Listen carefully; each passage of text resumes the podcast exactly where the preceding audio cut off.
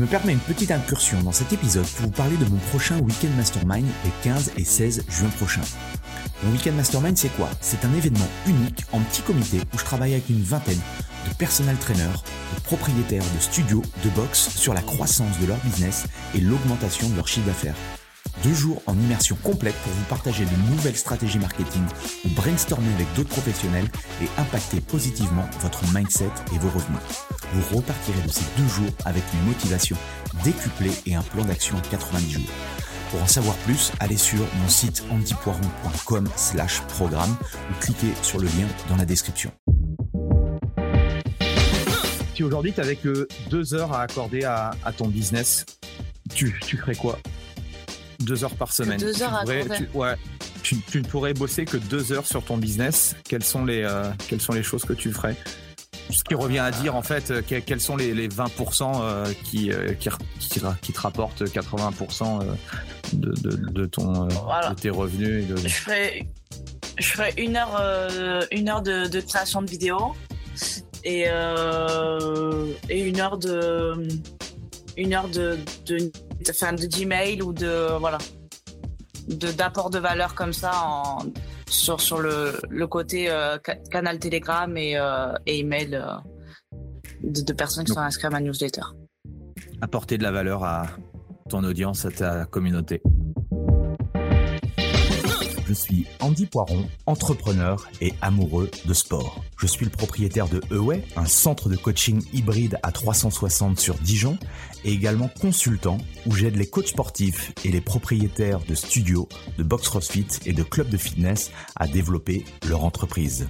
Le fitness est une passion et c'est aussi un business. Dans ce podcast, le business du fitness, je vais à la rencontre de personnes ordinaires qui vous partagent leur expérience Au programme, on parle de leur parcours, de comment elles en sont arrivées là, et également de leurs difficultés, de leur succès et de tous les éléments qui peuvent vous donner des idées pour votre propre entreprise. Se nourrir des autres est l'un des moyens les plus simples d'accélérer son propre parcours personnel. Donc faites-vous plaisir, écoutez, prenez des notes, laissez-vous inspirer et très bonne écoute. L'épisode du jour, j'ai le plaisir d'inviter Claudia Modica, coach sportive et mentale. Elle a développé tout un écosystème autour de son business. Coaching, programme en ligne, livres, conférences, son parcours est vraiment inspirant pour tous les coachs sportifs qui veulent développer leur carrière. On a parlé de plein de choses passionnantes avec Claudia, son parcours dans le sport de haut niveau, sa formation BPGEPS, comment développer un business grâce à un compte Instagram, comment créer du contenu, le processus pour écrire un livre, sa vision du coaching dans les années à venir et encore beaucoup d'autres choses. Bref, je ne vous en dis pas plus et je laisse place à notre conversation avec Claudia. Bonjour à tous, bienvenue sur le podcast Le Business du Fitness et aujourd'hui j'ai la chance d'être avec euh, Claudia. Salut Claudia. Salut Andy. Merci euh, de te prêter au jeu du, podcast. Ce que je te disais en off, euh, j'ai beaucoup entendu parler de toi, mais je ne te connais pas. Donc, ce qui est cool dans ma position, c'est que bah, je vais rentrer un petit peu dans ta tête et apprendre à te connaître. Est-ce que déjà tu peux te, bah, te présenter? Ouais, ça, ça, devrait bien se passer. Euh, est-ce que tu peux te présenter du coup, pour ceux qui ne te connaissent pas? Bien sûr. Donc, je m'appelle Claudia Modica, je suis coach sportive et coach mental. À la base, je viens du sport de haut niveau, euh, dans le football, que j'ai pratiqué pendant euh, 10 ans, dont 6 ans à haut niveau à Montpellier. À la suite de ça, je me suis reconvertie dans le coaching sportif. J'ai fait passer mes études en priorité parce que j'ai eu euh, une blessure, etc. Et j'ai fait un choix de de faire priorité à ça. Donc, je suis devenue coach sportif. J'ai fait un, passé un diplôme d'État, un BPGEPS. Et à la suite de ça, j'ai continué à me former. Et je me suis rendu compte qu'il y avait beaucoup d'idées reçues dans le milieu et j'ai commencé à transmettre avec euh, beaucoup de conneries, parce que c'est mon langage préféré, euh, les idées reçues qu'il pouvait y avoir en sport, en nutrition, en santé, sur Instagram. Et c'est vrai que ça a pas mal pris. Et, euh, et du coup, j'ai fait plein de choses. J'ai écrit un livre à la suite de ça. Je donne des conférences. J'ai continué à me former donc en neurosciences, ce qui me permet d'être maintenant aussi coach mental. Donc voilà, il y a un peu tout ça. Euh, et puis, euh, et puis je crois que c'est tout. Et c'est déjà pas mal. c'est déjà un riche parcours, effectivement. Euh, on a un point commun, c'est le, c'est le foot. J'avais entendu dans une des ah, interviews que, que, tu t'étais, voilà, que tu, sur le tard, je crois, à, à 11 ans, je crois que tu c'était ça? Exactement. Dans un club? Bah, En fait, Ouais, en, fait, j'en ai toujours fait un petit peu, mais mes parents ne voulaient pas m'inscrire. Parce que ça n'existait pas en fait pour les filles on se disait mais qu'est-ce que tu fais en fait? Pour qui tu te prends? Tu vois c'est pas possible alors qu'en fait, euh, on pouvait s'inscrire, sauf qu'à l'époque, il n'y avait pas d'équipe féminine. Après, ça, c'est vite arrivé. Donc, c'est pour ça que ça a tardé finalement. Mais j'ai, on va dire, je me suis créé mes bases moi-même en football, même si euh, c'est comme quand on apprend à conduire seul, ben on, a aussi des mauvais réflexes. Ben, à force de jouer toute seule, toute seule, quand je suis arrivée à mon premier entraînement de foot, je savais déjà plus ou moins jouer au football, quoi. Donc euh, oui, j'ai commencé sur le tard en club, mais j'avais déjà commencé toute seule mon petit chemin, quoi. Et, ce que j'aime bien savoir, du coup, la, Claudia toute petite, c'est une Claudia sportive? Ah oui, toujours. J'ai toujours été très sportive. J'ai fait euh, de la danse hip-hop, du karaté, du football. À un moment donné, j'ai fait les trois en même temps. C'est plus possible. Ma mère, elle allait faire un burn-out à force de m'emmener euh, de partout les mercredis après-midi. Mais euh, ouais, j'ai toujours été très sportive. On est très sportive dans la famille. Enfin, c'est c'est même une valeur chez nous, donc c'est important. Ma sœur est danseuse. Enfin, voilà, c'est j'ai toujours été sportif. Je n'ai aucun mérite. De ce côté-là, je suis né dedans. Voilà. Ouais, enfin, ça veut, ça veut, ça veut en tout cas, moi, j'ai des petits, euh, deux petits garçons là en bas âge. Euh, j'espère euh, honnêtement qu'ils deviendront sportifs comme moi. Mais de, des fois, dans mon entourage, je vois qu'il y, y, a des, il y a des papas et mamans hyper sportifs et, et, l'enfant est pas super sportif. Donc bon, peut-être qu'il faut leur donner cette culture. Mais bon, en tout cas, c'est cool. Et, et, du coup, ce le sport que tu as fait euh, jeune, est-ce que ça te sert aujourd'hui? Je suppose que oui par rapport à la profession que tu as fait, mais quels sont les enseignements que tu en retires de, tout ça? Parce que le sport, ça, ça véhicule énormément de choses. Pour toi, ça, signifie ah quoi tout ça? Énormément de valeurs. Je pense que les celles que les valeurs que j'ai appris le plus, bah, c'était durant euh, euh, mon expérience à haut niveau en fait, surtout en termes de discipline, en termes de bah, après c'est un sport collectif le football donc il y a d'autres choses qui rentrent en jeu. C'est un petit peu euh, on, remarque qu'on peut se créer des familles autres que notre famille de, cœur euh, de sang enfin plutôt de sang.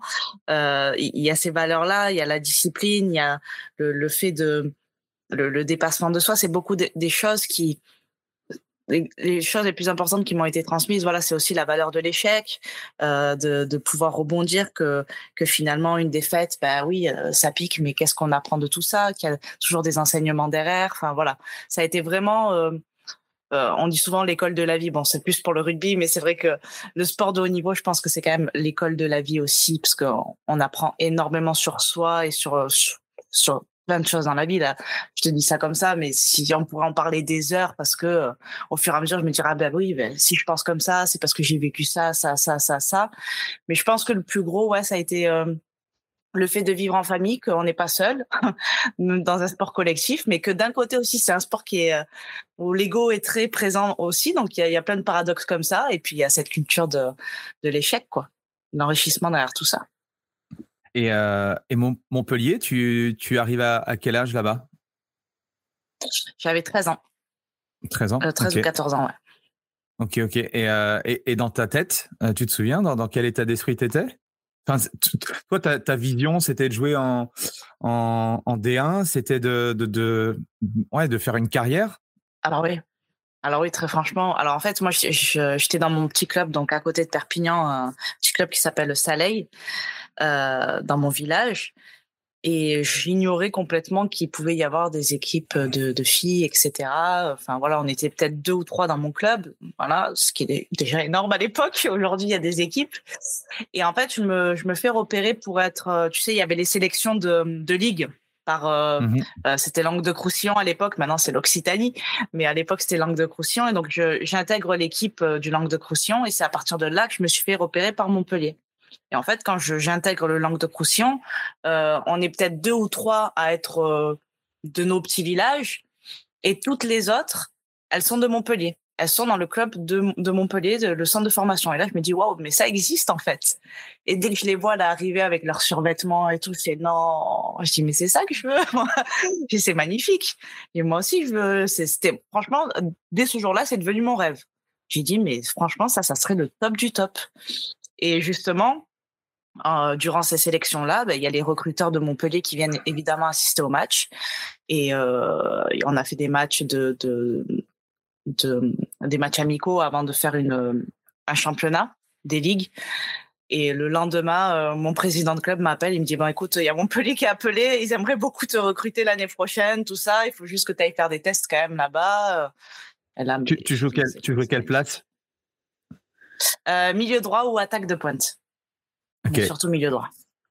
Donc moi, voilà, l'état d'esprit à l'époque, c'était c'était mon rêve. Et quand je suis partie là-bas, ben, je, suis partie à 13 ans de chez mes parents, du coup, parce que je vivais à Perpignan.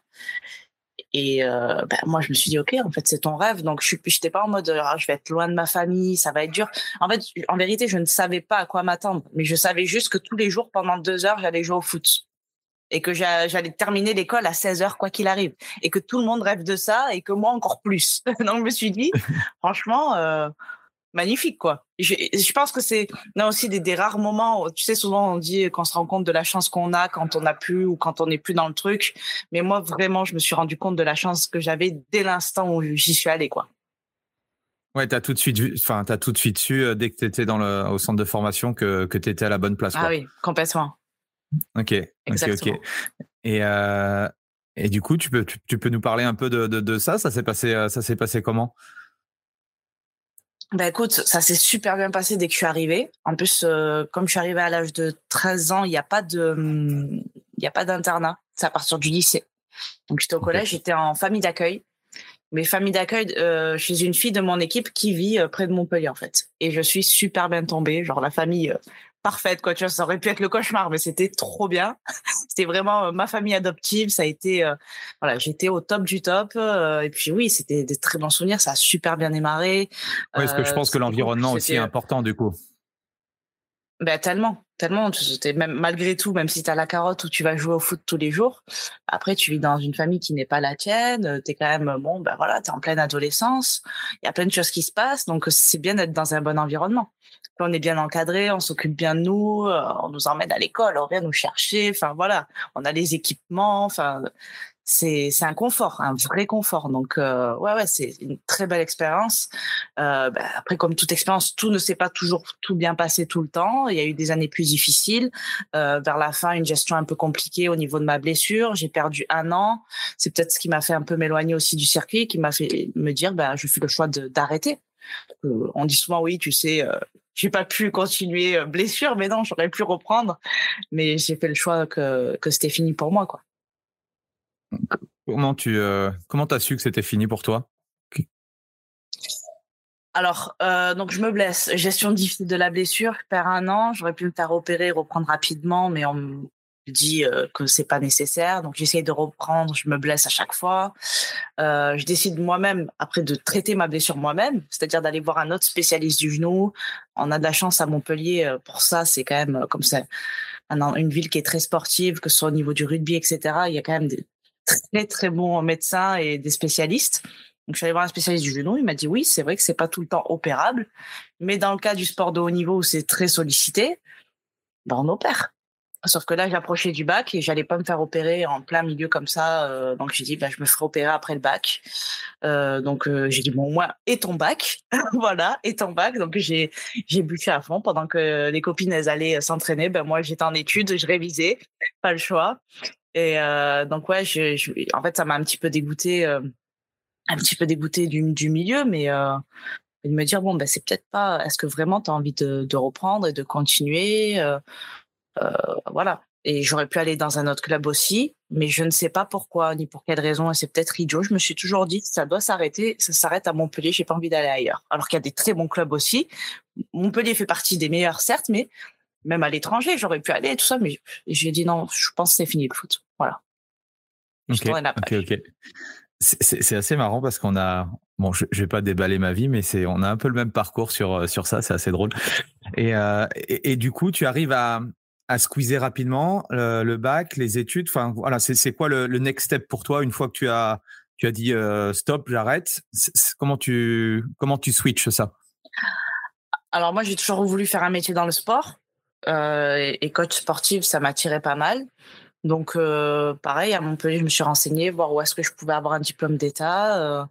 donc je passe mon bac et j'enchaîne directement avec un BPGEPS quoi pour pour euh, devenir rapidement coach. Et, euh, mais j'ai continué à être un peu dans, dans le club. Euh, on va dire, oui, bénévolement. Hein, je, j'étais adjointe sur les U15 féminines et puis j'ai, je donnais un petit peu de, des entraînements aux, petits le mercredi à l'école de foot. Donc voilà, histoire de, de décrocher plus progressivement tout en restant un peu dans, dans le circuit. Ça me faisait aussi, même si j'ai pas été coach de foot, mais ça me permettait aussi moi de faire mes armes un petit peu sur le coaching en fait, sur l'aspect coaching, sur la transmission, etc. Et ça m'a, ça m'a aussi aidé pour ça. Et euh, le métier de, de, coach, c'était voilà, c'était quelque chose que tu avais envisagé ou ça s'est fait naturellement? Ça, ça s'est fait naturellement. Franchement, euh, ouais, ça s'est fait naturellement comme ça. Je dis le sport, ouais, qu'est-ce que tu veux faire dans le sport? Je voulais pas bosser dans une salle, ça aussi, je sais que je voulais être indépendante. Euh, donc j'ai dit bon ben coach sportif et après voilà, tu te mets à ton compte et tu vois ce que ça donne. Hein. Et, euh, et, ton expérience à toi du, du ça s'est passé comment? Comment voilà Est-ce que ça a été intéressant pour toi? Quels sont les retours que tu peux faire par rapport à ça? Alors moi, ça s'est super bien passé. Franchement, j'ai une très bonne expérience du BPGEPS.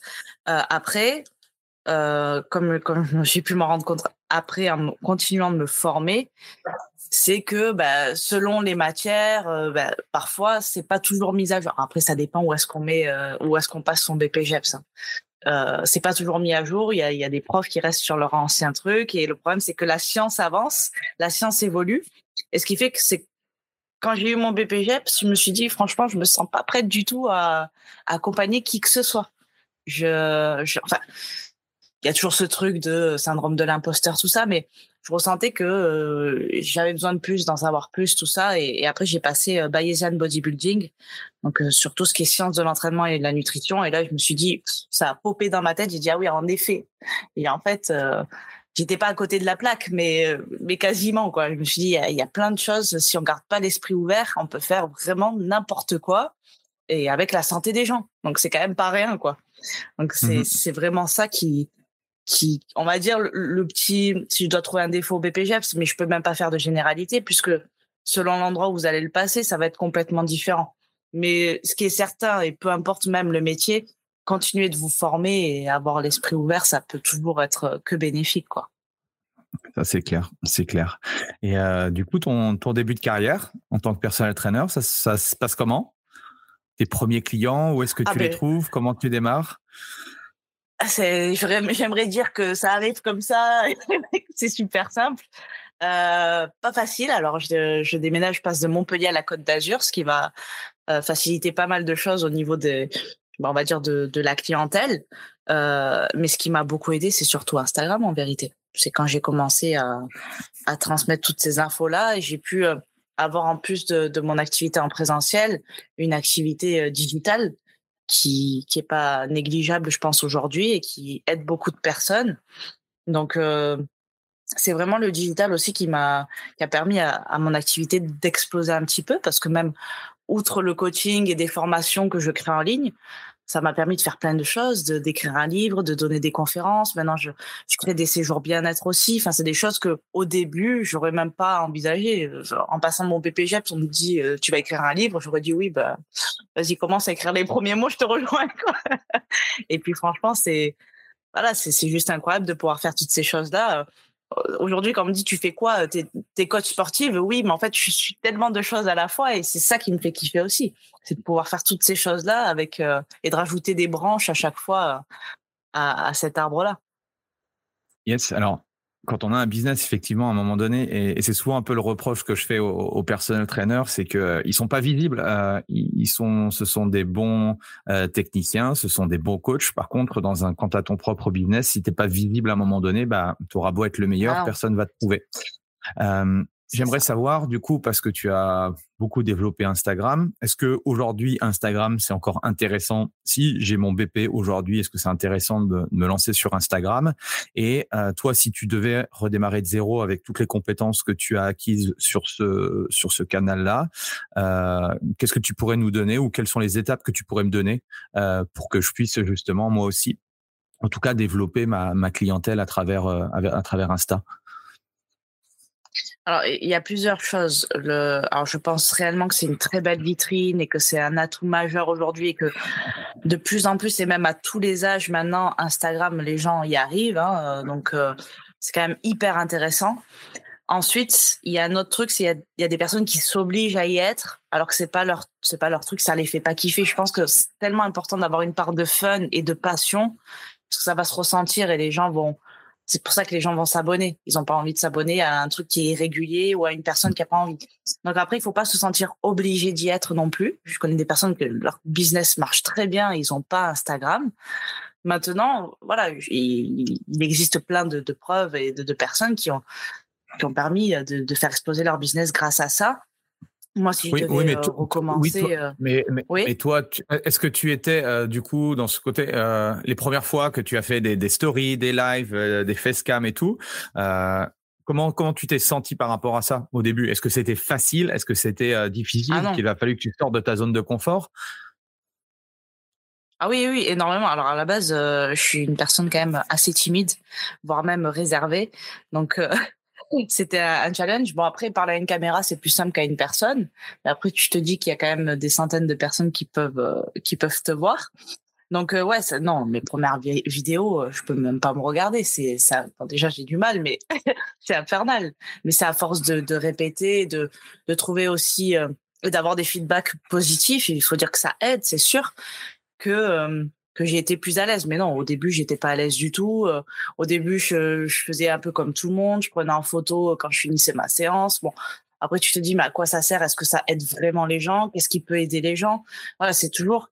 Euh, on est coach, donc on est quand même dans le service, on est quand même dans le la transmission, on est dans, dans le rendre la, vie plus simple aux gens aussi.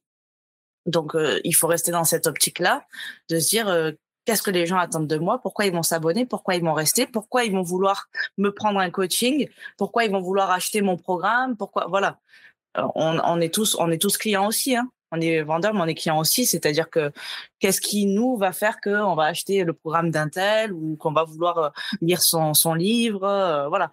Donc faut faut pas oublier ça. Après il y a un truc c'est euh, faut pas penser que plus on a d'abonnés, plus on a un, business qui cartonne. Il y a des personnes ont moins de 10 000 abonnés que je connais, ils ont qui ont un business qui marche très très bien parce que ça convertit beaucoup. Et justement, ce, truc d'avoir moins de monde, ils ont une proximité qui est plus importante avec leurs abonnés parce que euh, moi j'en ai plus de 100 000 et très franchement aujourd'hui, comme je gère tous mes réseaux, euh, c'est très difficile de répondre à tous les messages, c'est très difficile d'être proche avec les gens. Je, je donne le max pour ça, mais le problème c'est qu'il y a plein de choses qui se rajoutent et c'est pas toujours faisable. Donc ça c'est une part importante. Faut faut aussi se comment dire, pas se déculpabiliser, c'est pas le mot que je cherche, mais ne pas vouloir forcément être dans le truc viral en fait, faire le plus de vues, faire le plus d'abonnés, penser plus vital que viral. C'est-à-dire si vous êtes vital, les gens, ils vont rester, ils vont être là près, de vous, ils vont sentir qu'ils vont avoir de l'interaction avec vous et ça va être plus puissant que d'être viral, de faire des. Moi, je veux dire, j'ai fait des, vidéos qui ont fait des millions de vues, mais c'est pas des vidéos où je donne des conseils, ce sont des vidéos où je fais la con. Voilà. Et c'est viral, mais ça ne vend pas, c'est juste mmh viral. En revanche, vital, c'est je te donne des astuces pour ci, pour ça, pour machin, et ça, ça convertit plus même si parfois ça peut faire moins de vues ou moins de likes, peu importe. Donc, euh, faut enlever ce, truc de vouloir aussi la course aux likes, la course aux abonnés. Voyez plus la qualité que la quantité. Excellent. Oui, je, te rejoins. Euh, on n'est pas notre business, on n'est pas des influenceurs. Peut-être qu'on peut avoir la, double casquette si on continue à se développer ou autre, mais dans un premier temps, effectivement, c'est pas le nombre euh, qui, compte, c'est plutôt la, comme tu l'as dit, c'est la qualité des personnes qui t'écoutent. Est-ce que euh, mon audience est capable, à un moment donné, à un instant T, de rejoindre l'un de mes programmes ou de devenir membre de mon accompagnement de coaching Quoi, c'est plus ça la réalité. Et, et du coup, euh, moi j'ai interviewé euh, beaucoup de personnes qui ont qui ont aussi comme canal euh, Instagram et qui ont monté, voilà, qui, qui, ont démarré de zéro et qui ont plus de, de 100 000 abonnés. On publie une fois par jour. La, la, la quantité prime sur la qualité dans un premier temps. Qu'est-ce que tu en penses toi par rapport à ça? Alors ouais, c'est difficile de répondre à cette question parce que d'un côté, l'algorithme adore qu'on publie tous les jours, donc il va nous mettre en avant. Mais d'un autre côté, si on publie tous les jours et que c'est pas extrêmement qualitatif, tu vois, c'est. Mais pour démarrer, je pense que ça peut être bien parce que comme je disais tout à l'heure, si par exemple vous faites des vidéos et que vous n'êtes pas très à l'aise au début, ben, le fait d'en faire régulièrement, d'en faire tous les jours, même si vous êtes peu vu, ben justement, vous allez pouvoir vous améliorer et, et, être plus euh, quasiment expert et experte le jour où vous aurez plus de vues et, plus de personnes. Moi, je pense qu'il faut pas se mettre une pression non plus parce que ça aussi, il y a, un côté pression. Hein. Il y a des moments où on se dit est-ce que je vais toujours avoir la créativité? Est-ce que je vais pouvoir publier tous les jours? Faites le, essayez de publier régulièrement. Donc, je sais pas, cinq fois par semaine, entre trois et cinq, afin que ce ne soit pas pour vous une contrainte et que ça reste qualitatif. Il faut que ça reste plaisant. Dès qu'il y a une pression, c'est pas bon parce que même dans, votre transmission, dans tout ça, ça va se ressentir. Donc euh, voilà, je pense qu'il n'y a pas de règle générale. Après, on le sait, l'algorithme, il adore euh, euh, nous mettre en avant quand c'est régulier. Ça va vous permettre de faire vos armes, mais voilà, pas de pression. J'ai une objection aussi des, des, coachs qui me disent euh, ouais mais moi j'ai déjà euh, un business euh, voilà je suis coach dans un club en outdoor à domicile et j'ai pas trop de temps du coup pour pour être sur les médias sociaux. Comment comment toi tu as fait au démarrage de ton activité? Enfin pour parce que tu nous disais que tu, tu faisais du coaching quand même physique et tu as démarré ce, ce mmh. compte Instagram. Comment qu'est-ce que tu pourrais justement partager comme comme idée de, de, de productivité peut-être ou de hack pour pour réussir justement à même si on sait que de toute façon c'est long un compte Instagram, il va peut-être falloir six mois voire peut-être un an avoir avant d'avoir de l'attraction. Euh, il faut garder aussi cette logique long terme, parce que souvent on veut tout, à, on veut tout tout de suite, on veut gagner 10 000 euros par mois euh, en l'espace de, de 15 jours. Euh, il y a aussi cette, cette vision-là. Comment toi tu, euh, tu as fait? Qu'est-ce que tu pourrais nous dire par rapport à ça? Bah, je voyais Instagram comme un bonus. Donc déjà au début c'était pas prioritaire parce que ben je gagnais pas d'argent avec spécialement, mais c'était voilà je me disais c'est quand même intéressant donc de le faire quand c'était plaisant pour moi euh, de se connaître en termes de créativité, à quel moment vous êtes créatif et à quel moment vous l'êtes moins. Moi, en l'occurrence, c'est beaucoup de matin. Euh, voilà, quand je suis au calme, seul, euh, je sais que je vais être créative, donc je vais pouvoir. C'était les moments où je vais écrire mes vidéos et après trouver. alors soit si je pouvais avoir un moment tous les jours pour tourner des vidéos, c'était bien. Sinon, si en termes d'emploi du temps, c'était trop compliqué, j'arrivais toujours au moins à me trouver une après-midi ou deux, trois heures dans, dans la semaine où j'enchaînais les vidéos où j'en tournais 3-4, par exemple. Donc euh, voilà, après c'est de se connaître, donc de savoir quand est-ce que votre créativité est la meilleure et de voir comment vous pouvez organiser autour de, de vos priorités parce que au début Instagram ce sera pas votre priorité, vous n'aurez pas assez d'énergie pour ça. Donc euh, c'est de voir comment vous pouvez placer ça dans un, week-end ou autre que sans que ça prenne trop de temps. Ne, accepter aussi l'imperfection, ça c'est pas facile quand on se lance. J'aurais pu le dire tout à l'heure, c'est vrai que accepter que, ok, ce, et même encore aujourd'hui, hein, je veux dire, ok, cette vidéo, elle est loin d'être euh, parfaite. De toute façon, ça n'existe pas, mais c'est bien. Je poste, ça, ça fait réel aussi, parce que les, gens euh, oublient que sur Instagram, on est des êtres humains aussi, que ben, on n'est pas parfait, et puis euh, on a nos défauts, et que parfois on dit des, des, conneries aussi, on se trompe. Donc parfois on laisse, et voilà, tout simplement. Faut accepter l'imperfection. Mieux vaut une action imparfaite qu'une parfaite inaction, comme je dis souvent. Euh, exactement, exactement. Euh, J'ai regardé sur ton, ton feed Insta, tu as, as des vidéos, tu as du contenu texte, photo ou autre. Euh, ouais. Pourquoi? Est-ce que tu as, voilà, as testé plusieurs choses ou toi, ça te convient bien ou comment tu as réfléchi ou comment un coach doit réfléchir si on, il doit être un petit peu dans cette, dans cette logique? Alors aujourd'hui, on sait que les vidéos ça cartonne. Hein, enfin, le format court cartonne. Euh, les gens sont, enfin, on est de plus en plus flemmards. On est de, plus en plus flemmards. On veut vite l'info rapidement. Euh, moi, c'est un format que j'aime bien, la vidéo. Donc c'est vrai que j'en fais pas mal. Ensuite, en tant que consommatrice, même sur Instagram, ce que j'aime parfois, c'est les vidéos. Parfois, ça me fatigue un petit peu. Donc je sais que parfois lire un, un carrousel, ben, je trouve ça sympa. Tout dépend euh, comment il est, fait, si euh, et qu'il soit court aussi. Et puis euh, j'aime bien que ce soit fluide et que voilà, ça respire un petit peu. Donc c'est pour ça que je fais un mélange. Mais c'est vrai que il y a plus de vidéos que d'images parce qu'aujourd'hui le format évolue aussi. Il faut pouvoir évoluer avec le format avec Instagram mais euh, mais j'aime bien quand même que, que ce soit diversifié parce que chaque personne est, est réceptive à, à un contenu et, et à un autre. Hein. Et parfois c'est du recyclage. Par, par, exemple, un contenu que je fais en carrousel, ben, je vais le refaire en vidéo parce que la personne qui n'était pas réceptive à l'écriture, elle va être plus réceptive à la vidéo et vice versa. Je pense que c'est comme ça qu'il vaut mieux réfléchir. Et euh, autre objection, du coup, euh, bon, Claudia, c'est bien sympa et tout, mais moi, je sais pas quoi raconter, quoi. je sais pas quoi mettre, je sais pas, voilà, je peux écrire un ou deux posts et puis après, bah, je sais plus quoi dire à, mon audience. Qu'est-ce que tu pourrais répondre? Euh, J'ai envie de dire, mais pourquoi, euh, pourquoi vous faites ce métier-là, quoi? La question à se poser, c'est c'est quoi votre le sens que vous donnez à votre métier? Même s'il y a des millions de, de coachs sportifs, on n'a pas tous la même mission, on n'a pas tous la même vision euh, de, du métier. Il y a autant de, de coachs que de façons de coacher. Donc, qu'est-ce que quelle singularité euh, vous allez apporter au coaching?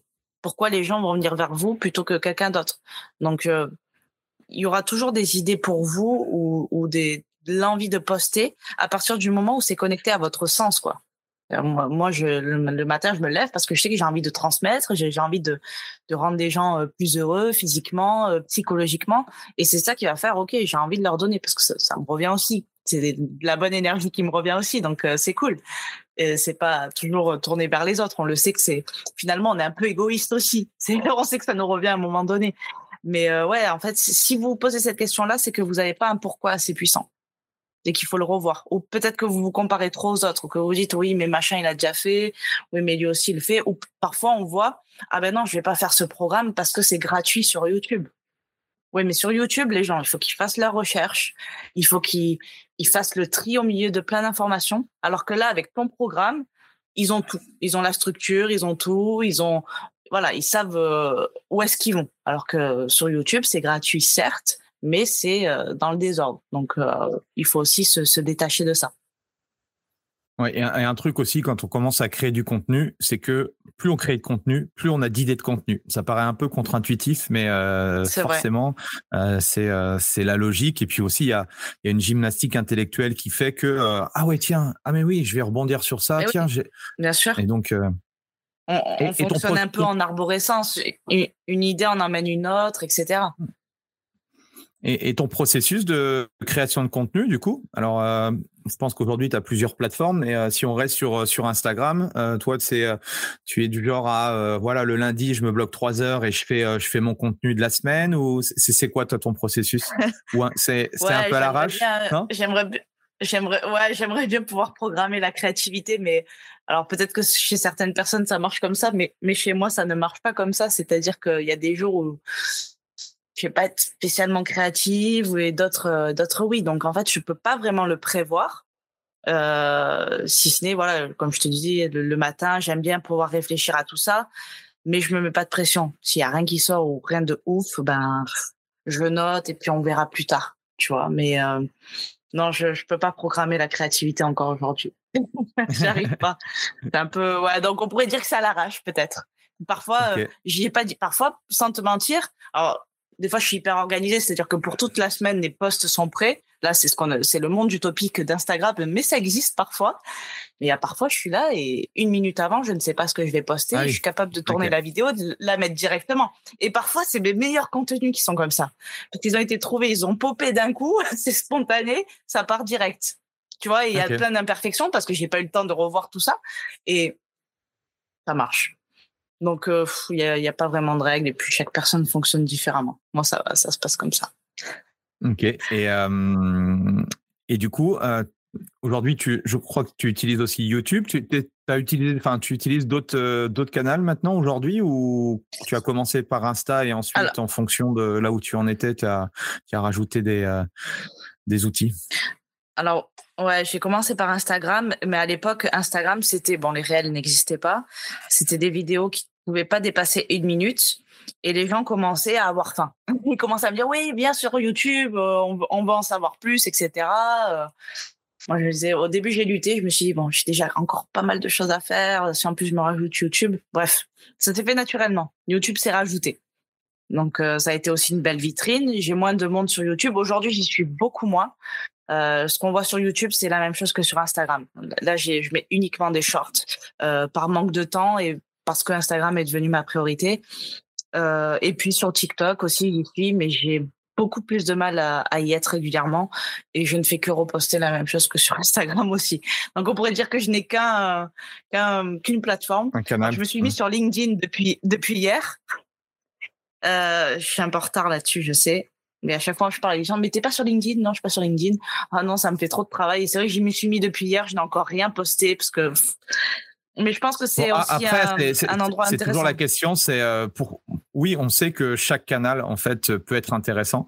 Après, à un moment, enfin, après c'est propre à chacun, propre à, son business, mais à un moment donné, effectivement, on peut pas votre utilité, bien sûr. E, e, exactement. Euh, il faut mieux avoir un seul euh, canal, une seule plateforme et mettre son attention, son focus, son énergie sur une seule plateforme que d'être sur euh, sur toutes les plateformes et en fait que ça végète quoi. Mais complètement, complètement. Ok. Et, et du coup, alors Instagram, tu continues du coup les, les coachings en physique. Tu proposes quoi? Tu vas chez des gens, tu fais, comme tu es dans le sud, tu fais du, de l'outdoor? À l'époque, à l'époque, ça se passe comment? euh, actuellement, non, j'ai plus de coaching physique parce que je bouge énormément et je peux pas me permettre de, de, prendre des gens en coaching et de leur dire, bah, je suis pas là cette semaine, je suis pas là cette semaine et je suis pas là. Donc, euh, pour l'instant, c'est en, en, arrêt pour les coachings en présentiel. Mais euh, sinon, je faisais les deux à un moment donné. Donc euh, pareil, hein, c'est une organisation. Hein, c'est euh, c'était priorité au coaching présentiel et puis après sur le reste du temps, bah, c'était Instagram, c'était la création de mes programmes en ligne, de mes formations. voilà, je me créais mon emploi du temps autour de ça, en mettant en priorité évidemment euh, mes coachings quoi. Et sur les, les coachings en présentiel, comment tu faisais pour trouver des clients? Quelles étaient ah tes stratégies? Alors au début, bah, quand y avait quand quand je suis arrivée sur la côte et qu'il y avait rien, que je connaissais personne, bah, ça a été euh, d'aller dans des euh, tout ce qui est hôtellerie, donc euh, hôtellerie de luxe, de laisser des cartes, etc. essayer de, de, de me faire connaître un petit peu. Et puis après, ça a été bah, se faire un réseau comme ça, hein, rencontrer des personnes, commencer à coacher, se faire recommander, etc., etc. Être présente sur les réseaux aussi. ça, c'est c'est tout cette alchimie-là qui a fait que j'ai pu me trouver une clientèle et puis je, coachais, ben oui, comme tu disais, en extérieur et puis à domicile parfois parce que j'avais des, clients qui avaient leur salle de sport. Donc euh, voilà, c'était, euh, mais jamais, euh, jamais bossé en club. Et comment t'es venu l'idée justement de, de, te, de développer le business et de générer du chiffre d'affaires sur le digital, à commencer à créer des programmes et, puis à arriver justement à, construire, à créer un livre. Comment comment tu t'y es pris euh, par rapport à tout ça? Bah, en voyant que ça existait, en voyant qu'il y avait des personnes qui faisaient ça et que ça marchait bien, je me disais bah oui, mais c'est vraiment pas bête du tout. ça peut être sympa de faire ça. Donc euh, les, les, premières choses que j'ai créées en fait, ça n'a pas été du tout des programmes sportifs. Non. Alors oui, j'ai commencé à faire du coaching en ligne au début, personnalisé. Euh, donc, je prenais trois, quatre personnes, je faisais du coaching personnalisé. Et après, les premiers, les premiers trucs que j'ai créés à vendre comme ça, en, euh, qui sont pas personnalisés, qui sont des formations, ça a été sur du coaching mental. Euh, j'ai plus de produits d'ailleurs de coaching mental que sportif aujourd'hui. Et puis après, oui, je me suis fait, j'ai créé un programme, j'ai créé euh, un e-book de recettes, un e-book sur le métabolisme, etc., etc. Donc après, voilà, les formations diffèrent aussi. C'est ça qui est sympa. C'est qu'on peut faire une formation vidéo, on peut faire un programme où c'est un, c'est un PDF, mais euh, les gens ont accès à des vidéos, etc., etc. Et puis après, bah, pourquoi pas faire un livre? pourquoi pas faire un livre? J'ai, j'ai eu la chance d'être contacté par un éditeur. Et de là, euh, de là, c'est passé, c'est passé ça quoi. J'ai pu euh, créer mon livre. Alors c'est quoi, c'est quoi le, le processus pour créer un livre? C'est quoi les, les grandes étapes? Alors, euh, la première étape, c'est de pouvoir tout structurer. Parce que les idées, je les avais. Hein, j'avais très bien toutes les idées, mais sauf que j'avais tout dans le désordre, quoi. C'est à quel moment ça va être cohérent. Tu vois, Instagram, on peut se permettre de mettre euh, un jour parler de poids, un jour parler de d'estime de soi, un jour parler de nutrition, etc. Mais dans un livre, il faut quand même qu'il y ait un fil conducteur. Il faut que ce soit comme un film. On peut pas mettre tout dans le désordre. Donc là, ça a été aidé par. Tu peux nous le montrer là? Tu l'as là? Euh, Là, non, pas là? Alors attends. Alors attends, si si, si si. Ah. Alors pour, pour ceux qui sont qui écouteront le podcast, ils le verront pas, mais euh, et là. Yes, excellent, excellent, excellent. et donc c'est un, c'est un, c'est un condensé de de tout ce que tu euh, tu proposes, soit dans les dans les programmes, dans les accompagnements, ou c'était une demande, une autre demande par rapport à ton ton, ton éditeur? Non, c'était un peu ouais la totalité de tout ce que je fais. Donc c'est déchire tous les cinq étapes pour transformer ton corps et ton esprit. Donc vraiment c'est allier tout ce qui est sport, nutrition et le mental et tout ça en cinq étapes. Et c'est quand euh, l'éditeur a commencé à me parler, à me dire, OK, t'arrives pas à structurer, donc pense ton truc en étapes. Ça serait bien de faire cinq étapes, par exemple. Et là, je me suis dit, OK, là, je j'y vois plus clair et j'ai pu plus facilement écrire quand cette structure-là a été mise. Et, euh, et c'était important pour moi que ce soit ludique. Donc, euh, bon, déjà, j'écris comme je parle. Et souvent, les gens me disent, c'est marrant, quand je lis ton livre, je t'entends. Donc, pour moi, ça veut dire que c'est bon. c'est plus facile à lire. Et, euh, et j'ai mis des QR codes à l'intérieur aussi, afin que ben, soit ça renvoie vers des vidéos, alors peut-être des vidéos de moi, mais ou des vidéos dont je parle, également euh, des vidéos, euh, des, des QR codes vers mes programmes, mes formations. Il y a même un programme offert à l'intérieur. Enfin voilà, que ce soit le plus ludique, le plus fluide possible et que ce soit complet que ce soit pas qu'un livre, que ce soit un support auquel, bah, par exemple, je sais pas, j'ai envie de, j'ai question qui me vient sur la nutrition, je regarde de quoi je vais parler, euh, et, puis euh, peut-être qu'il y a une vidéo qui va m'aider plus que ce qu'il y a écrit, etc., etc. Toujours pareil, selon les personnes, ce à quoi elles sont réceptives ou pas, ben, elles auront la totale, quoi. Excellent. Euh, et il t'a fallu combien de temps entre le, le premier mot écrit, euh, je ne sais pas, sur un bout de papier ou sur ton ordi, et puis le, le fait qu'il soit, euh, qu'il soit euh, en kiosque? Pas en kiosque. Hein, Alors, l'écriture. ouais. Alors, j'ai signé avec l'éditeur, ça devait être le mois de février, et je devais le rendre le manuscrit en septembre. Ah, c'est court, Ouais, c'est court. Et j'ai surtout écrit l'été. Donc, euh, j'ai commencé un petit peu février, mars, avril. Après, j'avais fait une grosse pause, je crois, jusqu'au d'avril à juin. Et après, euh, jusqu'au mois, jusqu'au dernier jour, j'étais en train d'écrire encore. On gratte toujours à la fin parce qu'on se dit, attends, je vais le rendre. Et, et c'est là que il y a le côté perfectionniste qui arrive et qu'on se dit, ah non, ça va pas. Et, et c'est pareil, hein, il y a plein d'imperfections dans mon livre et c'est OK. Et voilà. C'est ça qui fait aussi que ça nous permet de nous améliorer, etc. Mais euh, ouais, ça a été euh, très, très euh, assez court. Mais j'avais des idées, ce qui me manquait, c'était vraiment la structure. Donc, ça va. Donc le processus c'est septembre tu, que tu, tu donnes et puis après tant que ça je sais pas tant qu'il fasse le design et tout ça c'est ça ça remet quoi six mois six mois de plus corrige les fautes. Alors bah, il est sorti en mars. Je rentre en septembre, sorti en mars. Ouais, donc il a, ouais, il a fallu, oh, il a fallu, euh, ouais, un petit peu, tout petit peu plus d'un an du coup euh, entre le. Et euh, il a fallu faire des photos aussi. Donc les photos, je les avais fait au mois de juillet. donc après, il y a une correction qui est faite et il y a une personne qui s'est occupée du design. Donc il y a tout ce processus là. Après, on relit, on valide ou pas. Et puis je crois que la fabrication avait été lancée au mois de décembre, un truc comme ça, ou ouais, décembre ou janvier. Et puis en mars, il était le 3 mars exactement, elle est sortie. Ok. Et euh, on dit souvent que euh, bah, du coup, tu as le fait d'être euh, d'avoir son livre, ça te permet de, générer du business. Tu l'as tu l'as senti comment ou tu le vois comment toi par rapport à, ça fait Alors c'est une figure d'autorité hein, de suite. Hmm. Ouais, ben non non, c'était l'année dernière donc ça fait plus ça fait un an et demi que, que mon livre est sorti. Ah, je croyais que c'est ok. Donc Ouais, ouais, ça fait un an et demi. Donc, euh, ouais, c'est une figure d'autorité. De suite, j'ai sorti un livre, elle a un livre, euh, bon, alors que je suis sur la même personne.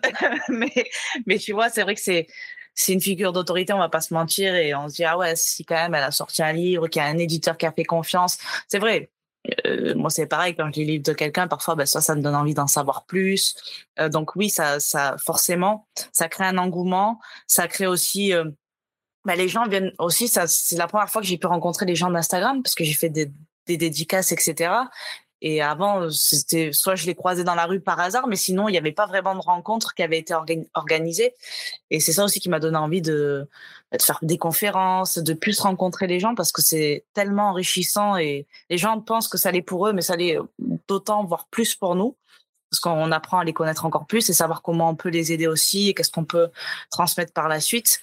Donc, euh, donc ouais, c'est sûr que ça, oui, ça a fait augmenter euh, euh, le trafic sur Instagram et puis les ventes de, mes programmes et formations aussi. Ok. Et tu, tu, nous partageais tout à l'heure que tu as aujourd'hui plusieurs sources de revenus. qu'est-ce que tu pourrais, avec le recul, qu'est-ce que tu pourrais dire justement à, à, des personal trainers qui sont dans cette dans cette logique-là? Est-ce que d'abord il faut commencer par un service et commencer à générer de l'argent avec et éventuellement ensuite rajouter du coup d'autres types de, revenus. Comment comment tu t'y ouais, comment tu t'y prendrais si tu devais redémarrer de zéro Tu referais la même chose? Probablement parce que on pense en termes de priorité, donc ce qui va nous ramener avec de, façon certaine de l'argent. Donc parce qu'il faut faut manger, on va pas se mentir. Donc on pense pas de suite à aller sur Instagram parce qu'il y a aucune aucune sûreté en fait, il y a aucune sécurité. On, on se dit pas est-ce que je vais vendre quoi. C'est donc pensez en termes de priorité aujourd'hui. Qu'est-ce que qu'est-ce qui vous fait gagner de l'argent facilement, on va dire, parce que si vous avez des facilités à avoir des clients, par exemple en, coaching, ben, mettez priorité à ça. Et puis par la suite, réfléchissez. Déjà, est-ce que ça vous plaît de pouvoir vous digitaliser? Est-ce que c'est quelque chose qui vous fait kiffer? Parce que c'est important aussi. Euh, je suis certaine aujourd'hui que c'est hyper intéressant d'avoir plusieurs sources de revenus et, et c'est même, ça crée même des revenus passifs. Hein. Souvent, euh, ben, si on n'a pas de coaching la journée, ben on va quand même euh, gagner de l'argent parce qu'il y a des programmes en ligne qui se vendent. C'est quand même kiffant de se dire que aujourd'hui je suis de repos, mais, mais je vends. Donc c'est toujours ça, c'est toujours un, stress en moins peut-être de, se dire il y a toujours ça, même si c'est irrégulier, on va pas se mentir. Il y a parfois tous les, les, produits ne peuvent pas marcher. Des fois, on croit fort en un, produit, en une formation. Finalement, les gens ne sont pas aussi, aussi réceptifs et aussi euh, enthousiastes que nous. Mais ça fait partie de, du monde de, de l'entrepreneuriat aussi. Hein. C'est euh, c'est les montagnes russes, donc il faut aussi se préparer à ça. Donc, euh, fonctionner par priorité. Qu'est-ce qui vous apporte aujourd'hui la sécurité? Qu'est-ce que vous avez envie de faire qui peut générer d'autres revenus qui sont en plus euh, passifs et qui soient intéressants pour vous? C'est toujours plus intéressant et, et ça vous donne aussi l'opportunité de faire plein d'autres choses, que ce soit écrire un livre, donner des conférences, des choses qui, qui sont kiffantes dans le métier, quoi.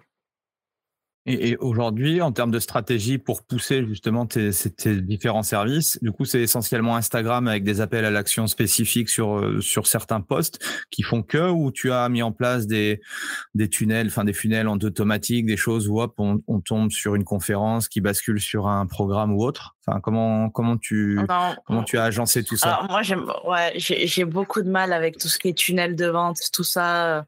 Euh, moi-même, même quand c'est hyper intéressant, que le produit m'intéresse, quand je tombe là-dedans, j'ai l'impression, ouais, je, vais employer un mot, mais c'est voilà, fort, fort.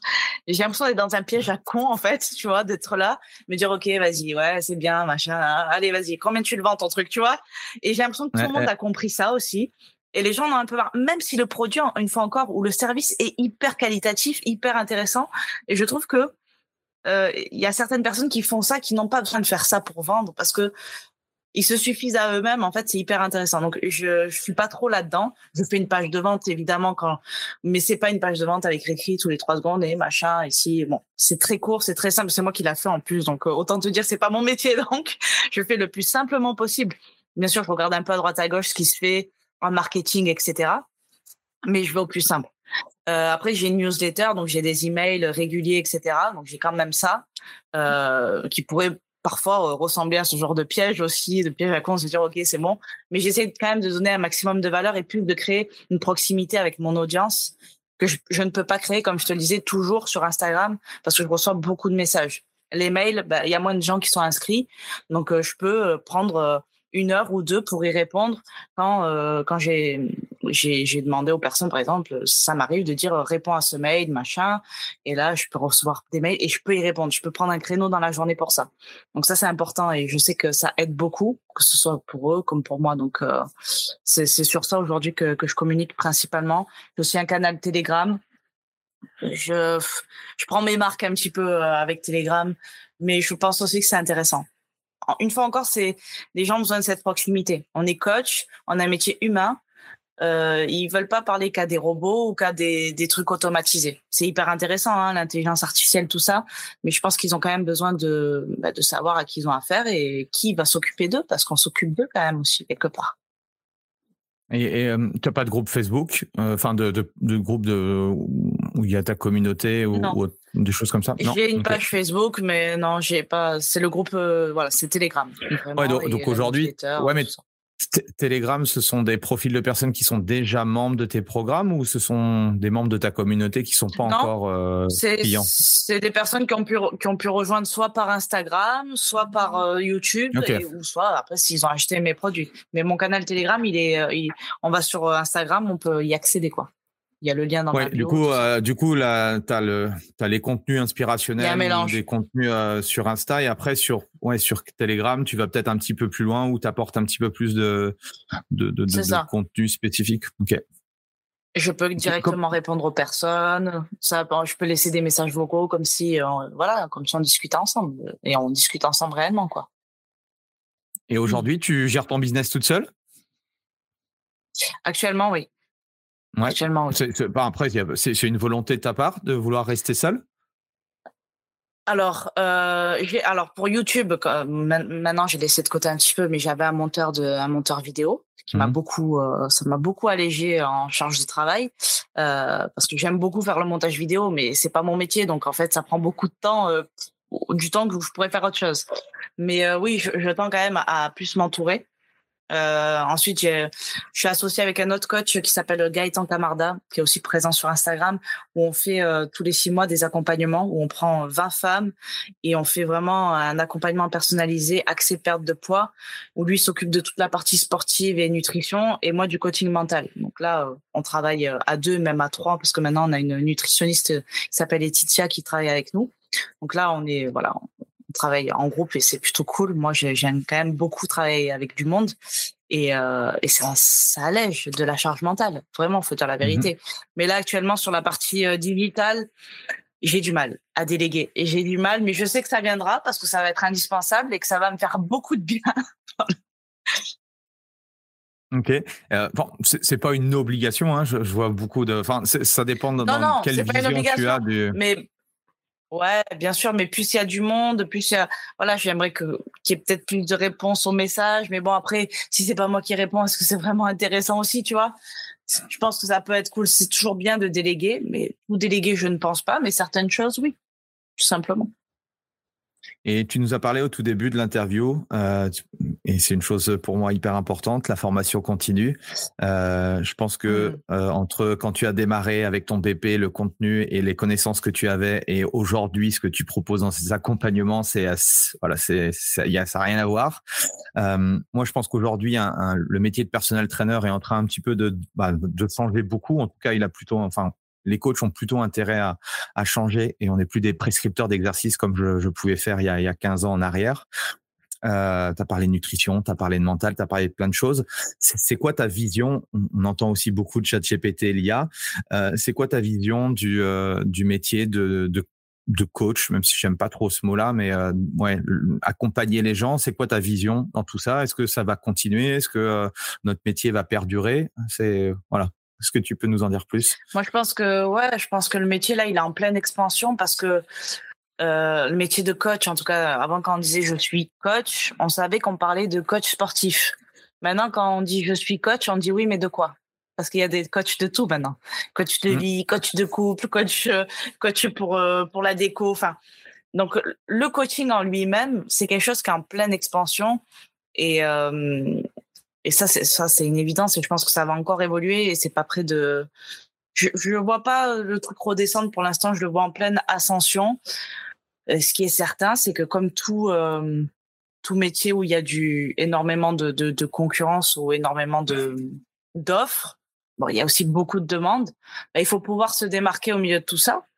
Euh, comme je disais aussi, il y a autant de, de coachs que de façons de coacher. Donc déjà, il y a votre façon de coacher, mais il y a aussi euh, votre vision Qu'est-ce que vous allez pouvoir apporter de différent euh, de plus aussi, c'est le petit truc en plus. Euh, voilà pourquoi on va dans une salle de sport et pas dans une autre, tout simplement aussi, hein, parce qu'il y a le petit truc en plus qu'il n'y a pas dans l'autre salle, et etc. Et pourquoi je vais acheter euh, cette marque-là plutôt que cette marque-là, c'est pareil. C'est le petit truc en plus. Donc, quel est votre petit truc en plus qui va faire que, malgré que il y ait énormément de concurrence. S'il y a beaucoup de concurrence, ça veut dire que justement, il y a beaucoup de demandes aussi. Donc, c'est un point positif. moi, je vois vraiment ça comme un, truc bien. Tu sais, souvent, on me dit, ah, regarde, machin. Ça arrive qu'on on, copie des postes. Regarde, cette personne, elle a fait exactement le même poste que toi. Et moi, je suis contente parce que je me dis, préfère voir ça plutôt que des personnes qui transmettent, qui transmettent des choses qui peuvent rendre les, personnes en mauvaise santé. Et je dis pas que je détiens la vérité. Je dis que je préfère voir quelqu'un qui copie euh, mon poste sans prendre euh, évidemment parce qu'une fois c'est arrivé que carrément c'était des screens de mes posts la seule chose mais je veux dire qu'il transmettent la même chose que moi c'est c'est pas moi qui l'ai inventé déjà même si c'est les mêmes mots etc peu importe plutôt que euh, une personne qui qui va qui va représenter un danger pour la santé des personnes et qui va faire que bah, finalement, ça ça nous rend pas service dans le métier. Là, ça rend service. Le fait que ça éveille les consciences et, et ça aide. Donc, voyez plus euh, ça comme un point positif. Et ouais, moi, je pense vraiment que c'est en pleine ascension actuellement, c'est certain. Je sais pas, toi, t'en penses quoi? Ah bah, moi, si, je suis encore dans ce métier-là après 20 ans, c'est que, bon, déjà, fondamentalement, euh, j'aime ce que je fais. Et je pense que ça, c'est, en discutant avec d'autres, ça, je pense que c'est une, c'est vraiment le côté positif de la chose. Et je pense que le meilleur en plus c'est à venir. Enfin moi j'ai vu un peu le quand j'ai démarré moi le, personal training, il n'y avait pas de il y avait pas de personal training à l'époque parce que c'est j'ai commencé dans les années 2000 donc c'était vraiment au tout début, en, surtout en, en, France. Euh, mais là ce qui m'intéresse dans le métier c'est que c'est plus l'aspect seulement l'aspect sportif et il y a d'autres paramètres tu vois. Et plus j'avance dans ma carrière, plus je me plus j'ai l'impression en fait de ne rien savoir quoi. Euh, et c'est ça aussi qui est. Mais c'est ça qui est cool. Intellectuel, oui, intellectuellement, c'est euh, voilà, c'est euh, c'est challengeant et ça c'est intéressant pour moi. En tout cas, j'en ai j'en ai besoin pour continuer à avancer. donc non non, moi c'est ce que je dis, ce que je dis au coach, c'est c'est plutôt c'est plutôt très très intéressant. malgré que le fitness de manière générale aujourd'hui a des difficultés à à se relever. Euh, mais le coaching, je m'aperçois que le coaching spécifique, et puis surtout les personnes qui font autre chose que simplement euh, euh, compter des répétitions et faire des burpees et des tractions, il y, a, tout un univers qui s'ouvre. quoi. Et ça, c'est, en tout cas, moi, c'est la volonté que j'ai pour les coachs de se diriger un petit peu bah, comme tu fais sur, sur tout ce monde-là. quoi. Et, et toi, tu vas aller où? C'est quoi ta, c'est quoi ton ton goals, c'est quoi ta vision, ton, en vacances. Ton why Ceci dit, c'est pas mal aussi. On peut allier les vacances et, et, et, notre métier. Ah oui, non, mais c'est ça qui est agréable aussi de, quand on bosse en ligne, c'est qu'on peut bosser un peu de partout. Mais euh, c'est une très très bonne question. Euh, moi, je pense que c'est de pouvoir m'adresser au plus grand nombre en fait et de, de pouvoir rendre accessible toutes ces choses là qui la santé, la nutrition, le sport, euh, ces choses avec lesquelles les gens se prennent la tête, alors qu'en fait, ça peut être beaucoup plus simple.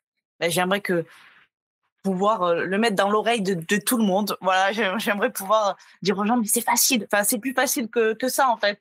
Tu peux, tu peux y arriver aussi, tu vois. Donc, euh, vraiment, ce serait, de, toujours me développer en parlant au plus grand nombre. Alors, euh, ça peut être bien encore euh, un nouveau livre, euh, de révolutionner un peu aussi cette vision qu'on a du poids, de la perte de poids, et, on néglige aussi beaucoup l'aspect mental. Et aujourd'hui, comme je te disais, je fais quasiment que ça parce que j'arrive à avoir les mêmes résultats en faisant du coaching mental en, en temps physique, hein, je parle, qu'en faisant un coaching en nutrition et en sport, quoi. Euh, je suis pas en train de défier les lois de la nature en disant euh, que je suis en train de faire perdre du poids des gens en, faisant du coaching mental. Euh, ces personnes ont quand même des comment dire elles savent ce qu'il faut manger, enfin ce qu'il vaut mieux manger et euh, qu'il vaut mieux bouger au quotidien, etc. Sauf qu'aujourd'hui, il y a énormément de blocages dans la tête qui font que ces personnes, malgré tous les efforts qu'elles vont faire en nutrition et en sport, elles vont pas atteindre leurs, leurs objectifs, et en tout cas pas sur le long terme. Et mmh via le coaching mental, ça a permis à énormément de personnes de, de faire ça et en plus de, de garder ce, ce truc-là sur le long terme, c'est quand même l'aspect le plus difficile. Parce que perdre du poids, on peut faire du, perdre du poids à n'importe qui, mais le, faire garder ce poids-là, c'est autre chose. On fait souvent des avant-après, mais on fait pas de après-après, tu vois. Mmh et c'est ça, moi, c'est le après-après qui m'intéresse, tu vois.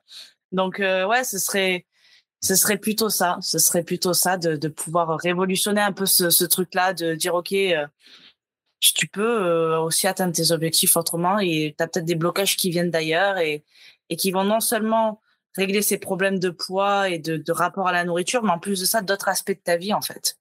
Qui, parce que bon, il n'y a pas que le, sport et la nutrition, quoi, tu vois, c'est, il y a d'autres aspects de la vie qui rentrent en jeu et, et qu'on, qu'on connaît tous. Donc, euh, ouais, ce serait euh, révolutionner le game. voilà, en toute humilité. et Donc, nombre. Demain, euh, je t'envoie sur ton compte en banque 10 millions d'euros. Tu fais quoi? Ouais. Je pars en vacances avec ma meuf qui ne lâche pas l'affaire. tu m'envoies. Je crois que tu as besoin de partir en vacances.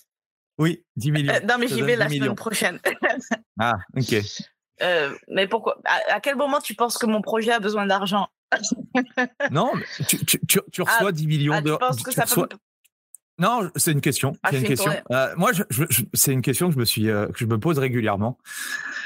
Euh, si voilà, demain, ah, je joue pas au loto, mais là, là, la dernière fois, ouais, ben, le frein que j'ai actuellement concernant ça, ça pourrait être justement, comme je te disais, ça me fait kiffer de faire des conférences. Et il y a plein de gens qui me disent, ouais, quand est-ce que tu fais une conférence? Là, là, là ben, C'est pas moi qui décide, c'est quand on me contacte selon les événements. Ben, ce serait de faire une tournée de conférences, de louer une salle partout en France, dans chaque ville, et euh, je pense qu'avec 10 millions, ça va passer, tu vois. On peut même se prendre des bonnes petites salles, tu vois. À, Paris, on se prend un Olympia. Un stade, de France, franchement. on se prend un stade de France, comme il n'y a pas après, au niveau technique, il y a juste un micro. Bon, après, on pourra faire venir des danseurs et tout, mais c'est un autre show. Mais je pense, ouais, là, tu me mets 10 millions, je fais ça direct. Je, loue toutes les salles euh, en France. Et je fais une tournée comme ça. Avec un tourbus, euh, je fais venir des coachs, je te fais venir, t'interviens. T'es de quelle ville, toi? Je suis à Dijon là, Dijon. Ben voilà. Donc entre Lyon, entre Lyon, entre Lyon et Paris, tu pourras, ouais, entre Lyon et Paris comme ça. Bah ouais, tu vois, c'est cool en plus de pouvoir dans chaque ville avec Instagram, il y a un coach dans, ou une personne de la santé dans chaque ville, tu les fais intervenir sur scène et tout, c'est sympa, je trouve. Que là aujourd'hui, du coup, par rapport à ces conférences, c'est quoi? Des conférences bah, Je suppose par rapport à par rapport à ton livre ou, des choses impactantes ou, ou ça se passe comment? Ouais, alors c'est tous les sujets. Enfin, regarde, j'en ai fait trois il y a 15 jours, dans la même semaine. Ben, la première, c'était plus axé euh, nutrition, poids, donc un peu pour démystifier tout ça, euh, toutes les idées reçues qu'il y a en nutrition, en sport. Euh, la deuxième, c'était euh, sur l'aspect mental, c'était sur le lâcher prise, donc rien à voir, tu vois. Mais j'arrive toujours à faire un lien. De toute façon, il, et, euh, et une, euh, la troisième, c'était euh, sur la performance, euh, sport, nutrition, euh, tout ça. Donc, tu vois, c'est vraiment tout, vraiment divers sujets, quoi. Enfin, les sujets que je traite. Je vais pas faire une, je vais pas faire une conférence sur le curling ou sur, je ne sais quoi. Mais c'est du coup, c'est des, des, entreprises qui te, c'est des entreprises qui, Il y a de qui veulent faire appel à toi. Ouais, ça, ça peut être des, ouais, ça peut être des entreprises. Après, ça peut être des événements. Si j'étais au salon du j'ai celui de Perpignan, j'ai ça a été euh, le festival euh, Tout est possible euh, à Montpellier. Enfin voilà, c'est divers, on va dire divers domaines, divers voilà. parce que là aussi, enfin pour les coachs, je, je repartage souvent que le monde de l'entreprise aujourd'hui, moi, je, j'arrive à ah faire énormément de énormément de conférences et des choses sur sur l'entreprise. Il y a aussi des bah, des choses qu'on peut mettre en place. Mmh. Et les entreprises y arrivent de plus en plus, donc c'est cool. Si aujourd'hui, tu n'avais que deux heures à accorder à, ton business, tu, tu ferais quoi? Deux heures par semaine. deux heures tu, ouais, tu, ne pourrais bosser que deux heures sur ton business. Quelles sont les, euh, quelles sont les choses que tu ferais? Ce qui revient à dire, en euh. fait, euh, quels sont les, les 20% qui, qui, qui, te rapportent 80% de, de, de, ton, de tes revenus et de... Je ferais je ferai une heure, euh, une heure de, de, création de vidéo et, euh, et une heure de, une heure de, de, enfin, de Gmail ou de, voilà, de d'apport de valeur comme ça en, sur, sur le, le côté euh, canal Telegram et, et email de, de, personnes qui sont inscrites à ma newsletter. Apporter de la valeur à ton audience, à ta communauté. Ouais. Excellent. Exactement. Ah, merci, euh, merci Claudia pour, euh, pour toutes ces, euh, ces ben, infos. Merci à toi. qui je pourrais inviter sur le, le podcast? Est-ce qu'il y a une ou deux, une ou deux personnes que, je pourrais éventuellement inviter? alors, je ne sais pas si qui est-ce que tu. Je, crois que Charlie, tu l'avais invité, Charlie. Oui, oui, oui. Antoine Fonbonne, tu l'as invité? Non. Mais j'ai pas le. Il faudrait que, que tu as des liens avec lui? Tu pourrais ouais, je, peux, je peux lui transmettre l'info. Ouais, ouais. Ah. Oui, comme j'ai fait Bayesian Publishing et qu'il est le, le cofondateur, enfin, qu'il est emmené en France avec Nevin. Euh, alors, Antoine, Après, ça serait cool, euh, quelqu'un plus dans le kiné ou ostéo. Je connais un, ostéo qui est en train de, monter un petit peu. C'était mon ostéo sur Cannes. Il s'appelle Stéphane. Son Insta, c'est, euh, je ne sais plus, ostéo quelque chose. Mais sinon, major mouvement ou aime ton kiné comme ça, des personnes comme ça. Ah ça ouais, ça serait bien. ouais, ça peut être sympa. Que dans le coaching. Tes, tes, meilleures ressources, si tu devais euh, donner un livre à, à la terre entière, ce serait lequel? Waouh un livre à la terre entière. Le tien, mais, un autre. Non, même pas. ouais, le mien, j'aimerais bien, bien sûr. Euh, mais euh, là, comme ça, je pense que je te dirais. Non, euh... Si, quel est le dernier livre que tu as lu? Alors, tu sais, moi, des... alors moi, j'ai un, un, peu une boulimie des... Il y en a partout. Hein. Et le truc, c'est que je les commence et j'en commence plusieurs à la fois. Euh, là, j'ai euh, le livre Tout est possible, justement, de, de, Laurent Marchand, euh, celui qui a fait le festival Tout est possible à, Montpellier. J'ai commencé, c'est pas mal. Euh, mais peut-être, moi, je pense que euh, les livres qui m'ont ouvert l'esprit en termes mental, en termes euh, développement personnel un petit peu, c'est les livres de Tony Robbins. Je crois que c'est Pouvoir illimité, un truc comme ça. Mmh. Les premiers livres de dev perso que j'ai lus et qui, quand, ont changé, je me suis dit, ah ouais, en fait, euh, on est loin d'être parfait et il y a plein de choses à faire encore. il y a beaucoup de travail, on est loin d'être terminé. Et ça, c'est cool aussi. Tu vois, tu disais, on a plein de choses à apprendre encore dans le métier, mais on a plein de choses à apprendre. Et il faut pas l'oublier aussi. Donc, ce serait ça, Tony Robbins, genre pouvoir illimité, c'est pas mal. Très bon choix, très très bon choix. Et euh, où est-ce qu'on peut te retrouver du coup? Instagram? Sur euh, euh, ah. Bah, c'est Claudia Personal Trainer. Après, si vous marquez Claudia Modica, vous allez me trouver normalement. Et ouais, principalement Instagram. Après, c'est pareil sur YouTube et c'est pareil sur TikTok et c'est pareil sur Facebook. Voilà. Mais je suis toujours et surtout présente sur Instagram. Voilà. Parfait. Eh ben, merci pour tout ce que tu nous as apporté. Merci pour ta gentillesse. Merci ben, tout le monde merci beaucoup à toi pour ton invitation. Merci à tous pour votre écoute et bravo. merci. Pensez à, mettre un, petit 5 étoiles si vous avez une petite question. Euh, mettez un, petit commentaire à, Claudia. En tout cas, euh, on se retrouve euh, la semaine prochaine pour, pour un nouvel invité. Merci à tous. Merci Claudia. Voilà, c'est fini pour aujourd'hui. J'espère que l'épisode vous a plu. Merci d'avoir passé ce moment en ma compagnie. Deux petites choses avant de vous quitter. Si vous cherchez les notes de l'épisode ou vous voulez tout simplement me contacter personnellement, allez sur mon site andypoiron.com. Donc tout attaché euh, www.andypoiron.com. Vous trouverez toutes les informations nécessaires. Et dernière chose, et c'est la plus importante pour moi, si vous voulez m'aider à promouvoir podcast, eh bien vous mettez un avis 5 étoiles sur Apple Podcast. Si vous regardez euh, cet épisode sur YouTube, eh bien pensez à liker et à vous abonner à ma chaîne YouTube et Pensez à en parler autour de vous, euh, pensez à en parler à vos amis ou à vos collègues euh, dans le fitness. Ça permettra véritablement à ce podcast d'avoir beaucoup plus de visibilité. Voilà, en tout cas, merci, à très vite pour le prochain épisode.